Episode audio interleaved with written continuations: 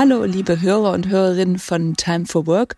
Heute dreht sich alles erneut um den Microsoft Copiloten für Microsoft 365 und wir nähern uns von der Flughöhe ja ein bisschen weiter dem Boden an. Das heißt, erst hatten wir ja geschaut, wo was was äh, Copilot kann, was es ist und heute schauen wir uns mal an, wie es denn in der Praxis genutzt wird.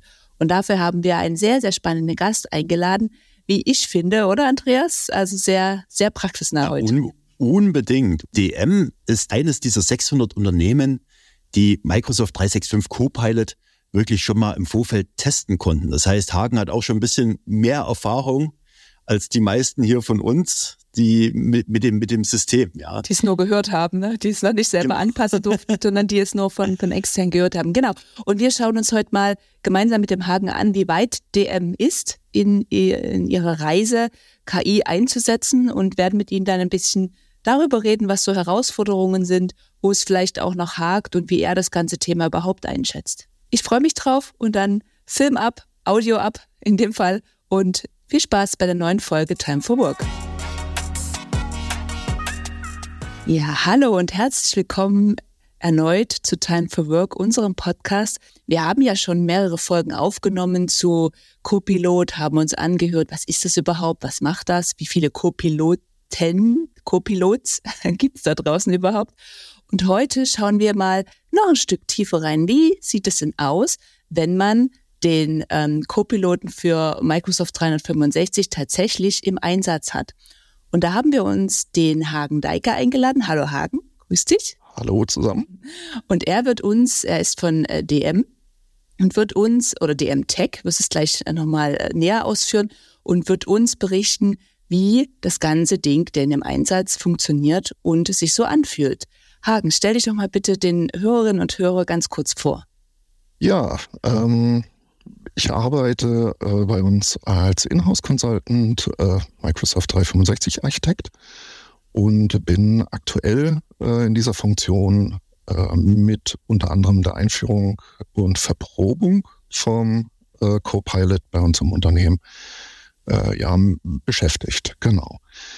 Ähm, Dabei liegt der Fokus aktuell äh, für mich persönlich auf äh, die ganzen Themen äh, Integration von Drittsystemen, äh, Bereitstellung, Verprobung von äh, Plugins für Copilot, sowie die Betrachtung, was ist Copilot Studio, ähm, welchen Einfluss oder Möglichkeiten gibt es mit Azure AI Studio und ganz generell Anpassung und äh, die Auswirkungen von Metainformationen von Office-Dateien und Copilot. Ja, die Sandra hat ja schon gesagt, du gehörst zu DM Tech, du arbeitest aber für DM. Vielleicht kannst du das nochmal für uns ein bisschen auflösen, die DM Tech. Was macht die? Sie ist wahrscheinlich Dienstleister von DM oder also gib uns einfach nochmal kurz einen Überblick. Die DM Tech äh, ist gar nicht so äh, alt. Wir haben erst äh, ich überlege gerade vor fünf, sechs Jahren uns äh, überhaupt erst als DM Tech benannt. Vorher war es die Filia Data. Äh, ganz generell ähm, sind wir aber der technische Dienstleister für die DM Drogerie.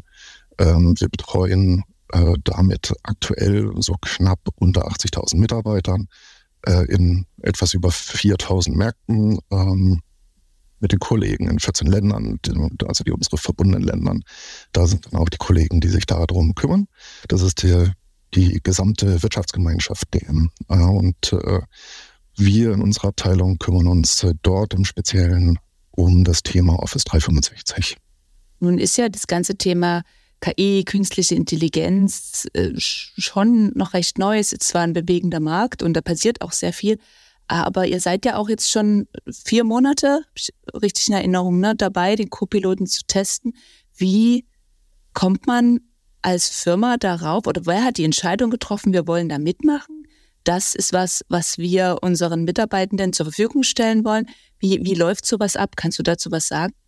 Wer und wann genau die Entscheidung getroffen wurde, kann ich so im Detail gar nicht äh, genau äh, sagen. Das erzieht sich meiner Kenntnisse. Ähm, wir sind, glaube ich, sogar ein bisschen länger wie vier Monate da involviert worden. Ähm, wir waren einer von ein paar Kunden, äh, bei denen Microsoft auf uns zugekommen ist und uns äh, da auch gefragt hat, ob wir da grundsätzlich daran Interesse haben.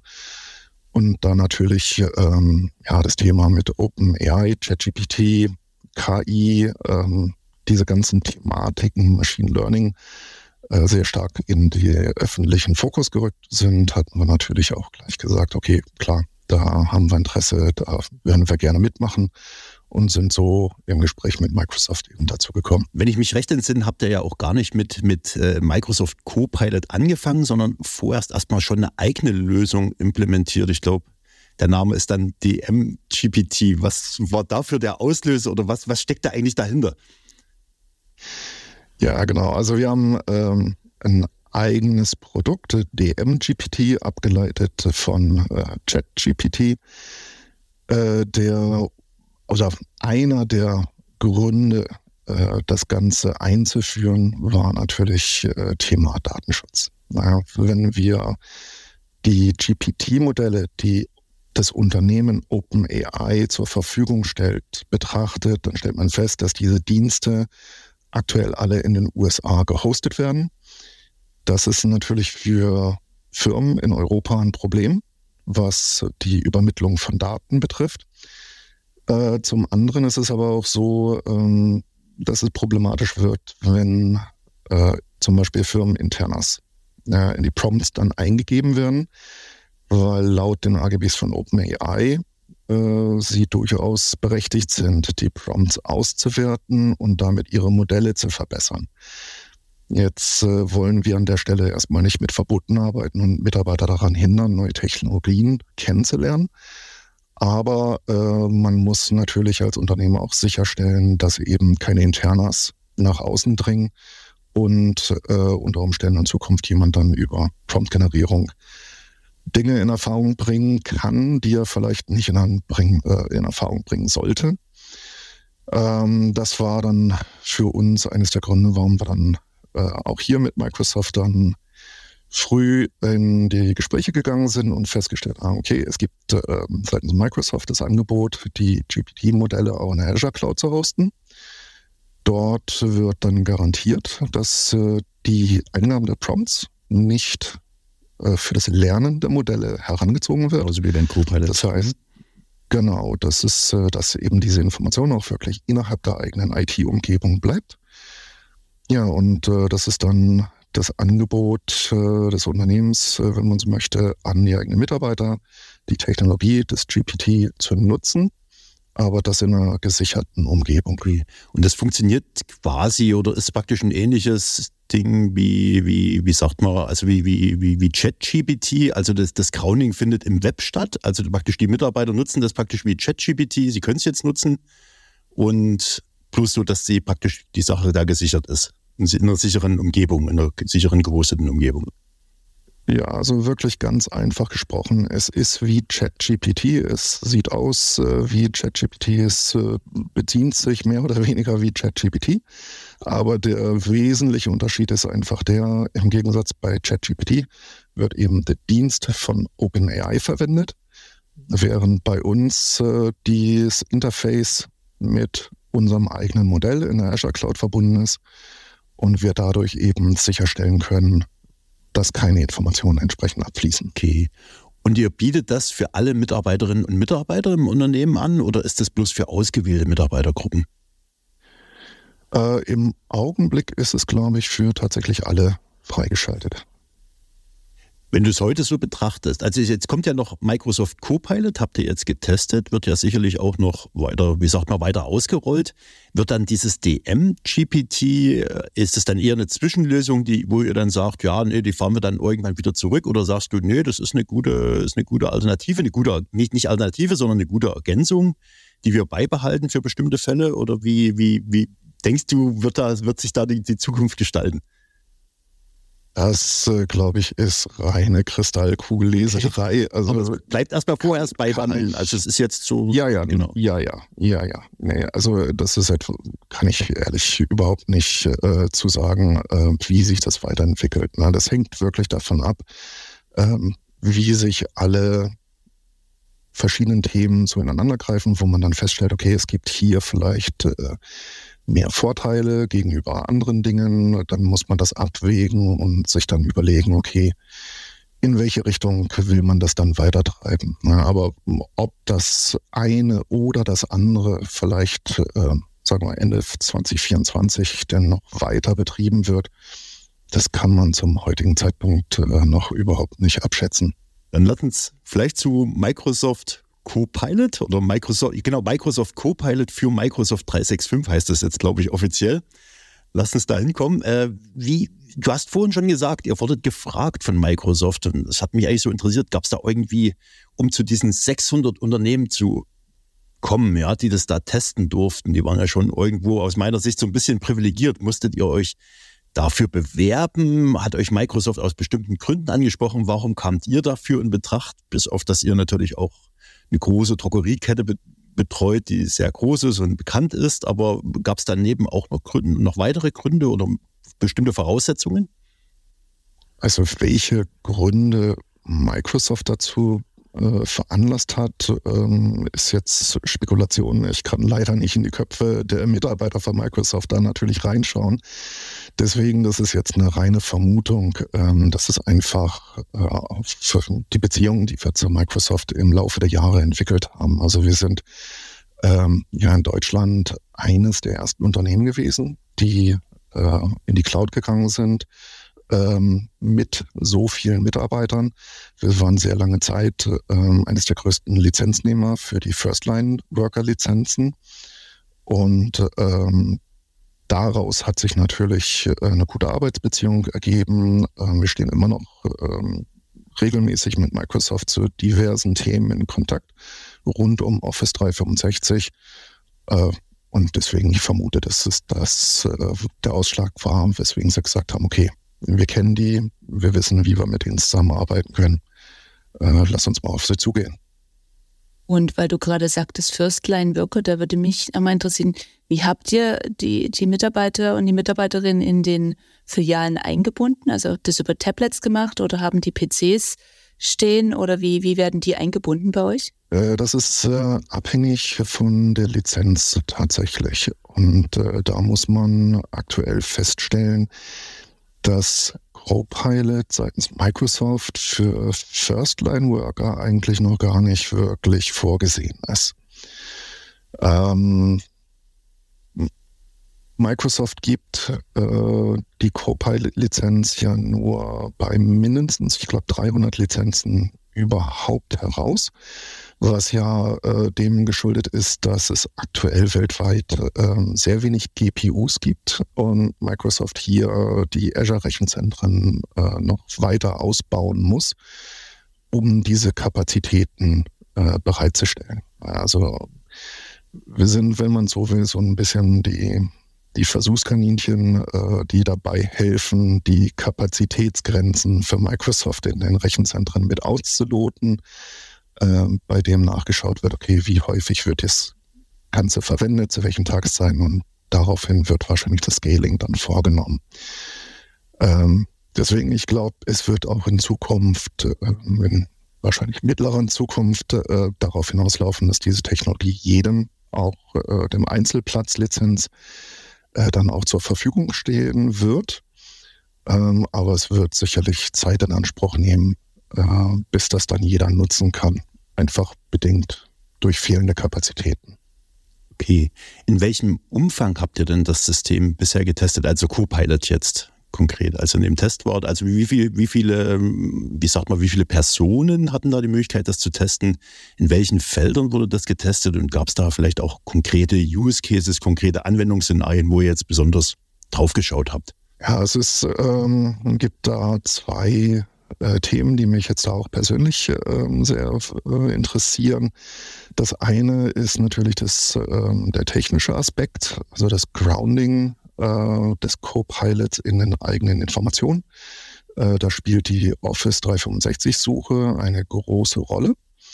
Ähm, gerade über Graph-Konnektoren, ähm, die Anbindung von Fremdsystemen Ganz prominent äh, sind da zum Beispiel Confluence Wiki oder Jira, äh, ServiceNow, SQL-Datenbanken oder auch einfach File-Server zu benennen, äh, dass diese Informationen in die Suche kommen und sobald es in der Suche verfügbar ist, kann es Copilot dann auch nutzen für die Prompt-Generierung, um Antworten zu generieren.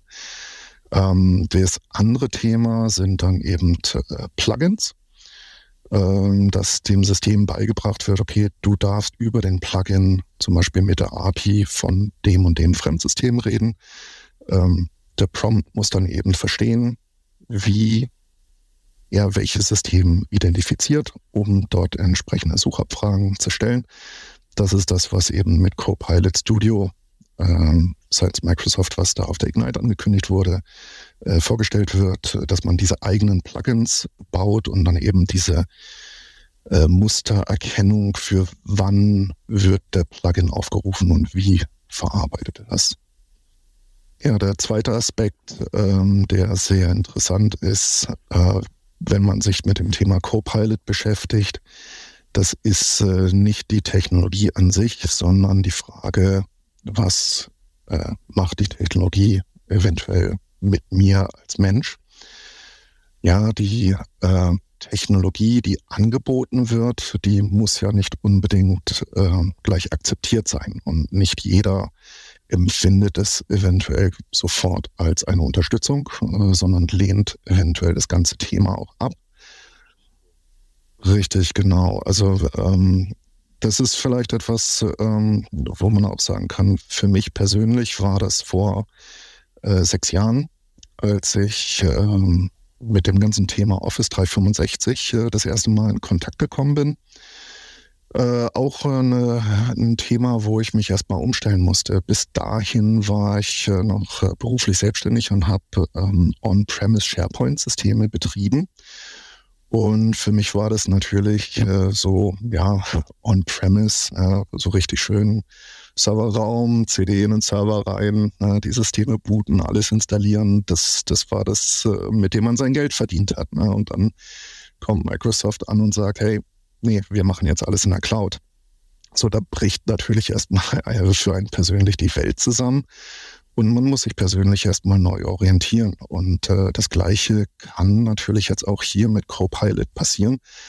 Ähm, ich habe es in diversen Gesprächen mit verschiedenen Personen und auch in der Presse schon gehört, ähm, dass da wirklich Weltuntergangsszenarien ähm, entwickelt werden. Copilot wird äh, uns Menschen ersetzen oder es gefährdet meinen Arbeitsplatz. Äh, aber ich glaube, es wird nicht ganz so schlimm werden. Also ähm, man, man, muss wirklich gucken, es, ist, es soll eine Unterstützung für uns Menschen sein ne? und kein Ersatz. Also bloß nochmal für mich zum Verständnis. Also ihr seid reingekommen, Microsoft hat euch angesprochen, sicherlich, weil ihr einen großen Reifegrad hattet, ne? was du, du hast es ja vorhin gesagt, was schon die Cloud-Nutzung betrifft und so. Darauf hatte ja auch der Sebastian bei dem Eingangs, äh, wie sagt man, bei unserem Eingangspodcast zum Thema Copilot hingewiesen, ne, dass man so eine gewisse Reife braucht, dass man, ich glaube, die, die, die habt ihr gehabt, das hast du ja auch erläutert, ne, ihr seid so Vorreiter bei dem Thema.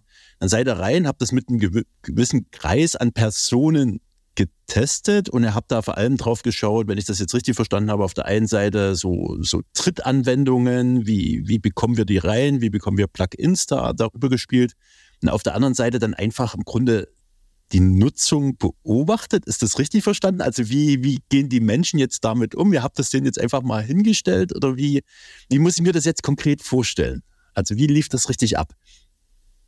Also das ähm, Vorhaben läuft aktuell noch. Ähm, also wir sind da immer noch äh, in der Beobachtung und wenn man so will, eine Einführung.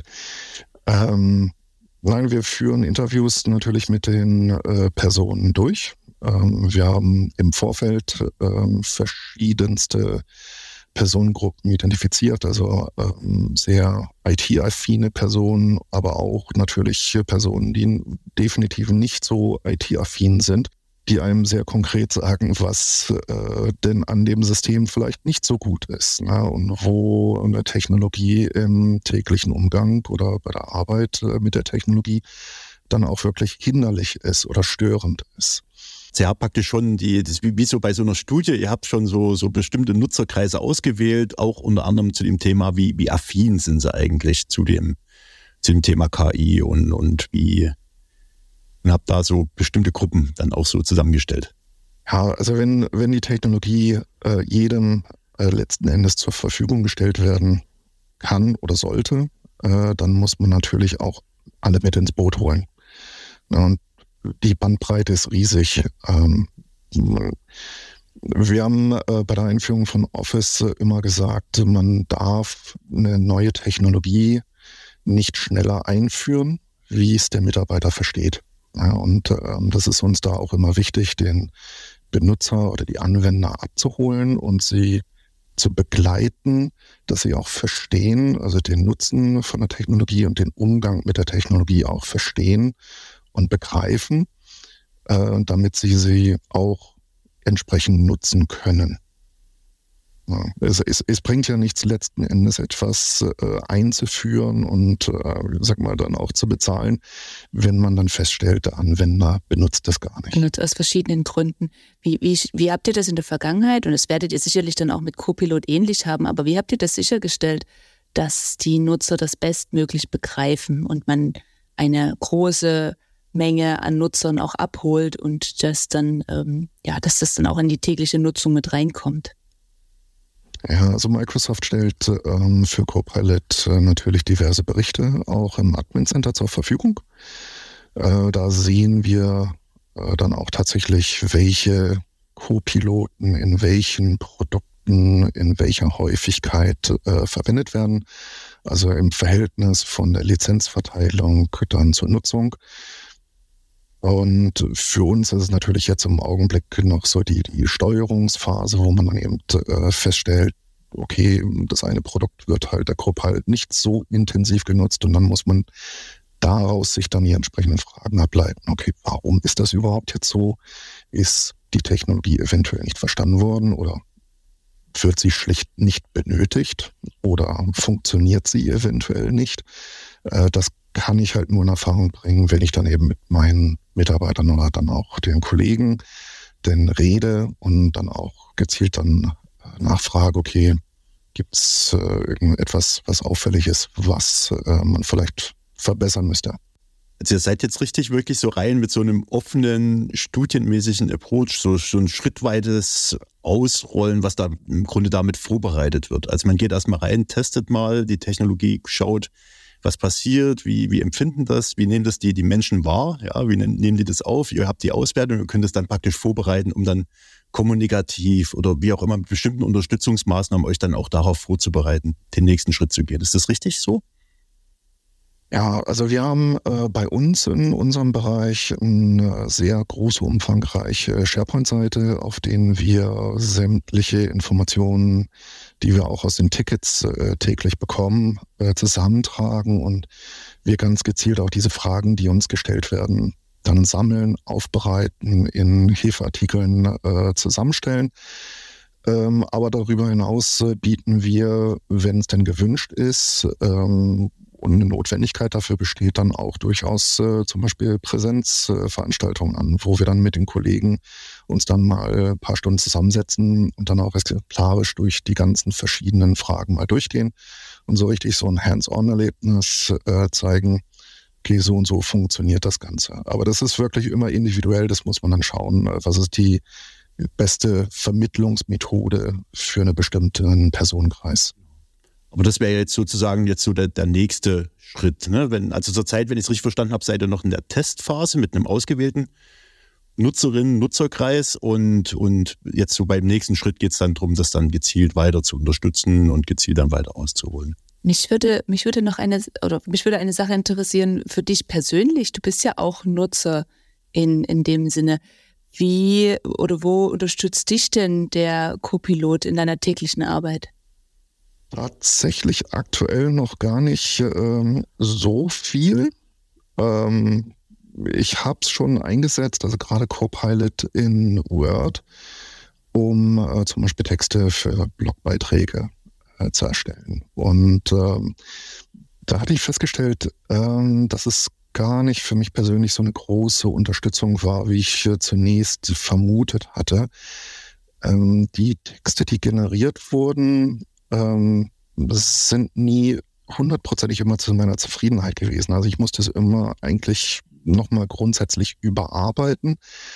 Und der andere Punkt ist, ähm, je mehr äh, oder je detaillierter ich die Inhalte eigentlich haben wollte, desto genauer und detaillierter musste ich den Prompt ausarbeiten. Und äh, so im Nachhinein betrachtet, die Zeit, die man in diese Ausarbeitung des Prompts dann reingesteckt hat, äh, da hätte man den Absatz genauso gut auch ähm, ganz herkömmlich dann schreiben können.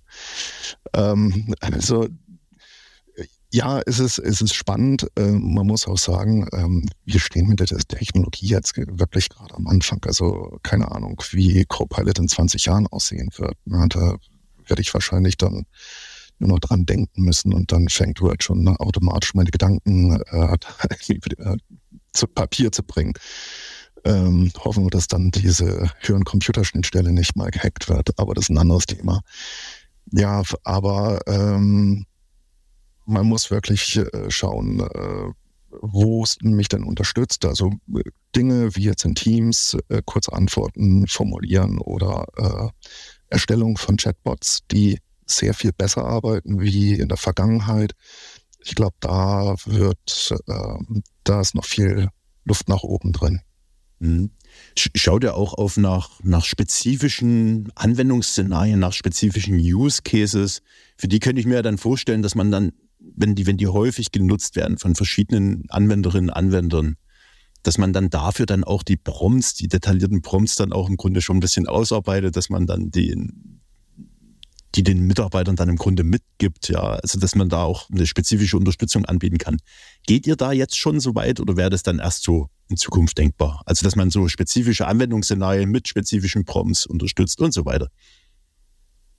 Ja, also mit Copilot äh, betrachten wir jetzt natürlich von äh, den ganzen verschiedenen Themen, die bei uns im Haus äh, bearbeitet werden, nur einen sehr kleinen Ausschnitt. Also ich weiß, es gibt noch andere äh, Themen, äh, die in anderen Bereichen behandelt werden, ähm, aber da kann ich im Detail gar nichts dazu sagen. Ähm, die werden wahrscheinlich äh, diese Themensichten etwas genauer betrachten. Für Copilot weiß ich es ehrlich gesagt noch gar nicht. Ja, also da ist man immer ein Stück weit daran auch gebunden, was Microsoft einem in der Software dann zur Verfügung stellt. Es ist ein sehr abgeschlossenes System. Also wir haben nicht so wahnsinnig viele Möglichkeiten, die Prompts zu bearbeiten, wie wenn ich zum Beispiel das Ganze selber programmiere und das ganze Prompt Engineering dann selber vornehmen kann. Also ich glaube, da, da wird es zwei Disziplinen geben. Das eine ist eben die Nutzung äh, von KI-Technologie so wie es ein Hersteller anbietet. Und Microsoft ist jetzt jeder Vorreiter, aber ich bin mir sicher, es werden alle Anbieter am Markt, wenn sie es nur irgendwie können, ihre Produkte jetzt KI-fähig äh, machen. Und äh, das ist eben dieser Anwendungsaspekt zu lernen, wie nutze ich KI zu meinem Vorteil. Und der andere Aspekt ist, äh, KI in der Softwareentwicklung tatsächlich zu nutzen, in meine eigenen Produkte einzubauen äh, und sicherzustellen, ja, dass diese Prompt-Generierung ähm, dann auch so funktioniert, dass es ein gutes User Experience für den Anwender dann ergibt, äh, wenn er es in dem Produkt dann einsetzt. Frag nochmal zurück in, in Richtung Copilot, also bei den, bei den Tests, wo ihr jetzt seid. Also vielleicht bekommst du das auch mit aus den Rückmeldungen, aus womöglich aus Fragestellungen, die von den, von den Nutzerinnen kommen. Gibt es da jenseits deiner eigenen Einschätzung, gibt es da schon so, wie sagt man so, bestimmte Muster, die sich da ergeben, bestimmte Anwendungsfelder, bestimmte, wie sagt man, Szenarien, wo das dann die, die Anwenderinnen und Anwender besonders gern einsetzen, wo sie da sich besonders positive Effekte, wie sagt man, beobachten, wo wir auch erhofft haben oder umgekehrt, wo Sachen auch so ein bisschen enttäuschend sind. Also ich glaube, für dich jetzt so als Textprobi, die sehe ich auch ziemlich häufig schreiben, ja mir geht's ein bisschen ähnlich, ja. Also, dass ich dann so mir die Texte ausstellen lassen, dann nicht so 100% glücklich bin. Ich glaube aber für viele ist es trotzdem eine deutliche Erleichterung, die relativ wenig schreiben, ja. Wie, wie, wie siehst du das? Gibt es da von euch so, so insgesamt, so aus dem Feedback, so, so eine Sicht schon drauf, so Muster, die ihr erkennen könnt? Ähm, ja, also es ist äh, natürlich bedingt dadurch, dass GPT ein Sprachmodell ist ist äh, das Copilot überall dort, wo Sprache verarbeitet wird. Word, Outlook Teams, ähm, dort wird Copilot entsprechend dann eingesetzt. Ähm, bei anderen Produkten, äh, Excel, Access, ähm, Da ist es natürlich ein bisschen anders. Ne? Excel ist mehr mit Zahlen und äh, GPT-Modelle oder Large Language Models kommen mit Zahlen halt noch nicht so gut zurecht. Und auch so die Aussage mir bitte diese Spalte und so ähm, hat zumindest bei mir noch nicht so funktioniert, okay, äh, wie man so reibungslos wie in der Welt. Ja, genau. ja, also die die Erwartungshaltung ist sicherlich eine andere als das, äh, wie es die Realität dann äh, darstellt. Aber wie gesagt, wir sind hier auch äh, technologisch gerade am Anfang der Entwicklung. Ähm, es kann durchaus sein, dass es äh, Ende nächsten Jahres schon wieder ganz anders aussieht. Wie, wie sieht denn der Zeitplan aus, äh, generell aus? Ne? Andreas hat es schon so gut zusammengefasst. Ihr befindet euch jetzt am Anfang des äh, Rollouts sozusagen. Wann wollt ihr den abgeschlossen haben, sodass alle Mitarbeiter davon profitieren können? Gibt es da ein Zeitfenster, was ihr euch gesetzt habt? Also wir äh, arbeiten immer nach dem Prinzip, äh, da wo die Dinge sinnvoll und notwendig sind. Ähm, wir werden jetzt erstmal die Evaluierung abschließen und das Ganze dann bewerten und dann nochmal draufschauen, ist es sinnvoll, das dann wirklich einzusetzen, ist es notwendig, es einzusetzen und darauf dann äh, eine Entscheidung treffen. Okay, also ist noch nicht, ist noch nicht zu 100 Prozent sicher sozusagen, dass es kommt. Wir sind in dem Punkt äh, sehr flexibel. Okay. Also ihr seid ja sowohl bei Copilot als auch bei DM GPT, ja, seid ihr ja bei dem Thema KI drinne. Wenn du jetzt nochmal so gesamt drauf schaust, ja, aus deiner Sicht jetzt auch, auch mit deiner Erfahrung als, als Architekt, was siehst du so als die, als die größten Herausforderungen für Unternehmen, die jetzt so mit dem Thema starten wollen? Was würdest du sagen, ja, was sind eigentlich so die, die Themen, die, die man heute, so kritische Handlungsfelder, die man eigentlich heute angehen muss, um mit dem Thema so nach und nach zu starten? Ich glaube, es gibt äh, so drei Punkte, die äh, wir so im Fokus behalten müssen. Das eine ist natürlich die, die technologische Bereitstellung. Das ist das, womit sich ein ITler in der Regel am wohlsten fühlt, ähm, wo man wirklich hands-on programmiert, Dinge implementiert. Ich sage mal so, der Bob der Baumeister, der wirklich dann Dinge erschafft und am Ende steht das Produkt, mit dem man dann arbeiten kann. Ähm, das andere ist, äh, das hatten wir ja schon mal angesprochen, ist, aber ich muss betrachten, äh, will der Anwender das überhaupt? Und was macht diese neue Technologie mit dem Anwender? Äh, wir waren vor ein paar Tagen auf der European SharePoint Conference in Amsterdam und hatten dort eine sehr interessante Keynote, wo es dann auch äh, thematisiert wurde. Ähm, Hope Pilot oder KI hat das Potenzial, eine Produktivitätssteigerung der Mitarbeiter äh, vorzunehmen. Ähm, Microsoft hat Zahlen vorgestellt, sie gehen davon aus, dass das im Bereich von 15 bis 20 Prozent liegt. Was ja schon signifikant wäre. Das wäre signifikant. Es hört sich auch erstmal gut an, aber ähm, es kann natürlich auch negative Auswirkungen haben. Eine gesteigerte Produktivität bedeutet auch mehr Druck für den Einzelnen, eine höhere Erwartungshaltung, ähm, dass der Mitarbeiter durch diese Technologie jetzt auch gefälligst produktiver zu sein hat.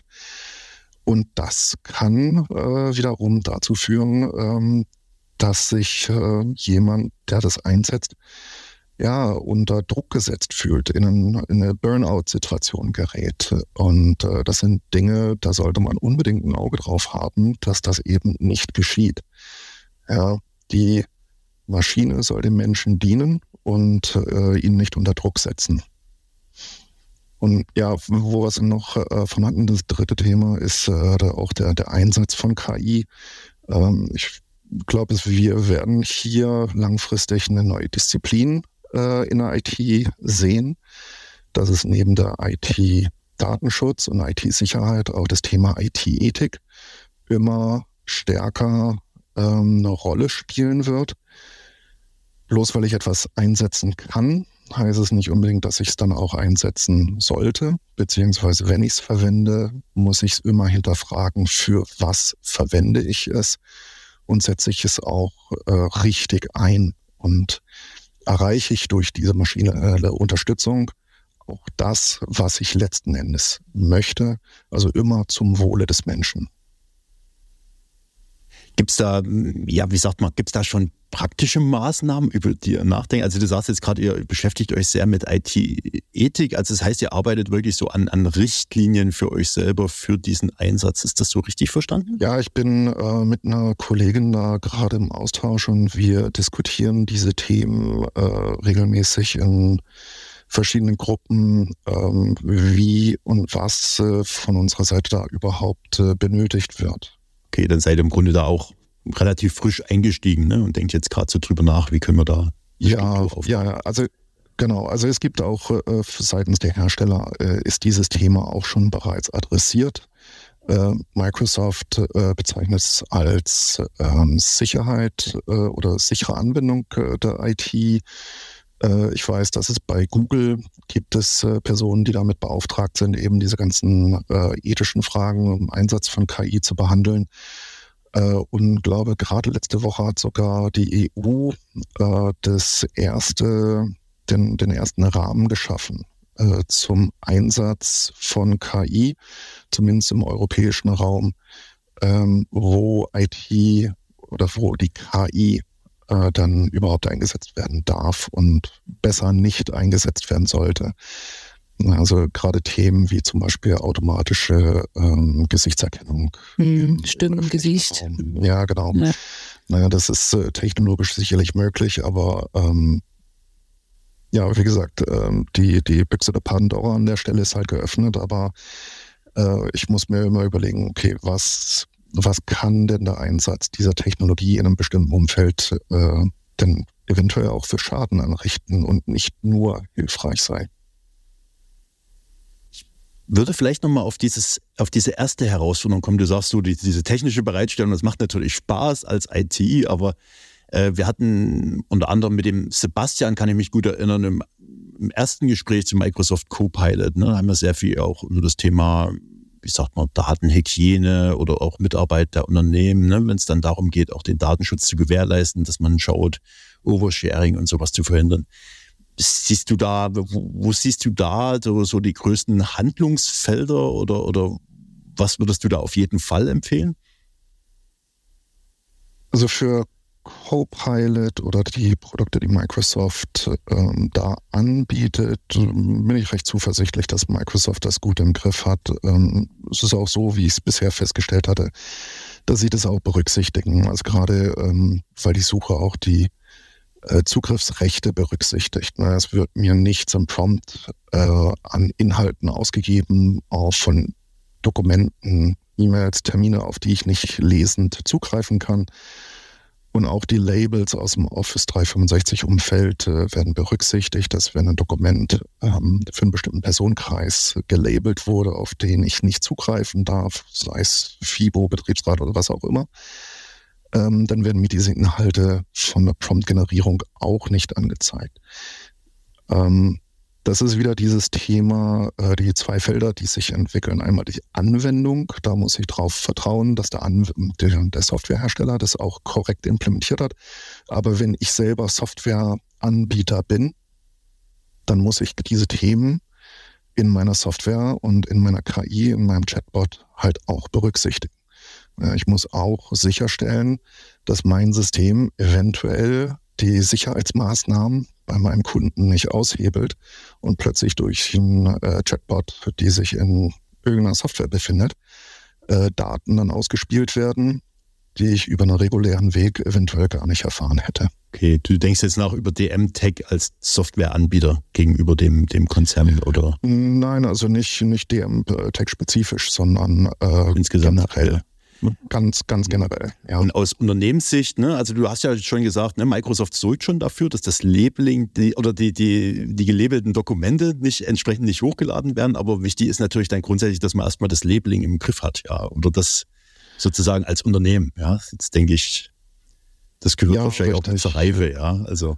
Ja, ja, das ist, ähm, oh, wir haben da äh, viele interessante Gespräche auf der ESPC dazu geführt, weil äh, gefühlt hat jedes Unternehmen dieses Problem aktuell. Ähm, wir sind äh, eigentlich Datenmessis. Ähm, wir haben äh, glaube ich, nicht ein Gespräch geführt, wo nicht jeder gesagt hat, dass er eigentlich Dokumente hat, die über zehn Jahre zurückreichen und äh, keiner guckt da so genau drauf.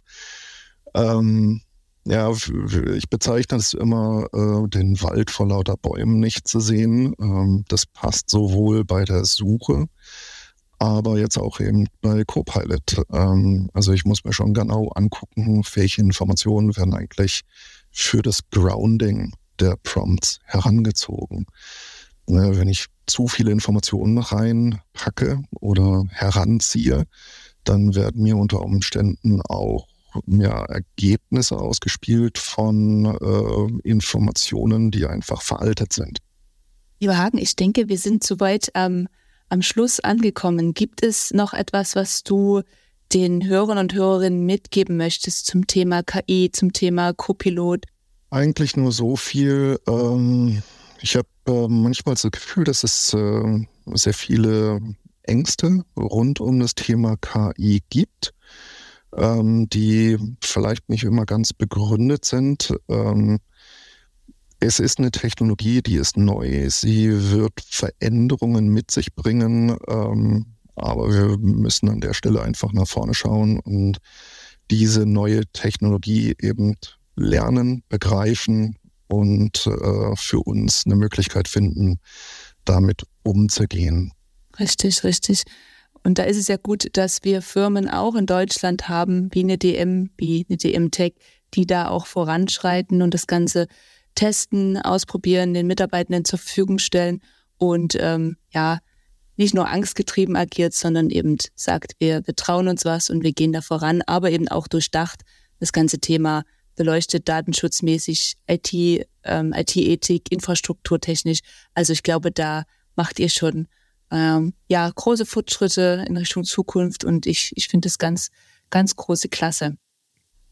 Hagen, vielen lieben Dank für, für deine Zeit. Andreas, auch an dich. Vielen Dank. Ja, ich danke euch beiden. War spannend. Ja, Vielen Dank. Und das war die Folge äh, Time for Work mit Hagen Deike und dem Andreas, wo wir über das ganze Thema Copilot für DM, für DM Tech gesprochen haben. Vielen Dank nochmal an der Stelle und alles Gute. Macht's gut. Tschüss. Ciao. Tschüss. So, lieber Andreas, das war der Einblick in das aktuelle Geschehen, in die aktuelle Praxis, Copilot für Microsoft 365 von Hagen Deike. Wie ist denn dein Eindruck? Was hast du gewinnen können? Ah, also ich bin jetzt, ich bin jetzt mit dem Co-Piloten, mit dem Flugzeug wieder ein bisschen auf dem Boden der Tatsachen gelandet, so gefühlt. Ja, zwei Dinge, die, die ich ganz frisch so im Kopf habe, ist zum einen, also was ich schon rausgehört habe, das Thema ist schon immer noch sehr, sehr am Beginn. Also wir reden jetzt sehr intensiv drüber, Microsoft redet sehr intensiv drüber, die, die, die Nutzerinnen Nutzerinnen, die, die das erwarten, wir reden alle drüber, wir haben große Erwartungen. Man merkt natürlich schon aus den, aus den Einschätzungen von Hagen, ja, wir sind da noch relativ früh, sowohl was der Dienst heute bietet, ja, wie er funktioniert. Ich denke, da wird sich vieles noch entwickeln. Das geht ja, ja das glaube ich auch. Meistens so exponentiell nach oben. Ja. Und ja, zum anderen auch, auch von den Unternehmen her. Ja, also ich meine, das ist natürlich, GM ist ein Vorreiter in dem Feld, aber man ist natürlich auch noch in einer, in einer Testphase. Ja, also das sollte man immer nicht vergessen. Ja, das, ja, das stimmt. Unternehmen, die jetzt schon seit drei Jahren dabei sind. Das stimmt. Das hat mich zum, zum einen ein bisschen, wie sagt man, so ein bisschen auf den Boden der Tatsachen zurückgeschafft, was ich aber denke, was ganz gut ist. Und die andere Sache, was ich nochmal spannend fand, waren die Herausforderungen, die, die Haken diskutiert hat. Und da hat er schon ein paar Themen aufgefächert, die man manchmal so nicht mit hat. Auch mal so die Sicht, äh, Copilot als Produktivitätspeitsche. Ja, und das kann dann durchaus auch ein Thema sein, was dann auch in Richtung Führung, Organisation Ja, definitiv. Unternehmenskultur ist ein ganz, ganz großes Thema. Ja, ja, das sind, das sind alles so Sachen, die hat man aktuell vielleicht noch gar nicht wirklich so auf dem Schirm. Auch die äh, IT-Ethik fand ich auch sehr, ah, ja, sehr genau. spannend. Mhm. Ne? Das ist auch ein spannendes Feld, wo man sicherlich die ein oder andere Runde noch diskutieren muss. Ne? Wir haben ja gehört, es wird auf EU-Ebene schon diskutiert, wann und wo KI eingesetzt werden darf. Und das gilt natürlich genauso fürs Unternehmen auch. Also sehr, sehr spannend, auf jeden Fall. Jeden Fall. Also dazu interessieren uns natürlich auch eure Meinungen. Ja, das möchte ich gleich nach außen geben. Wenn ihr das gehört habt und seht und ihr habt Gedanken dazu, Vielleicht wollt ihr uns auch mitteilen, wie weit seid ihr bei dem Thema, wo seht ihr die Herausforderung? Teilen uns das einfach mit. Genau. Auf LinkedIn oder überall da, wo unsere Podcasts stehen, wo es unten drunter Kommentarspalten gibt. Wir nehmen das gerne auf, auch eure Ideen, mit wem wir da eigentlich noch sprechen sollten zu dem Thema. Andreas, vielen Dank nochmal für deine charmante Co-Moderation. Vielen Dank und auch vielen Dank an euch, liebe Hörerinnen und Hörer. Genau, von mir auch. Und dann hört ihr uns demnächst wieder, wenn es wieder heißt Time for Work mit einer neuen spannenden Folge. Macht's gut. Tschüss.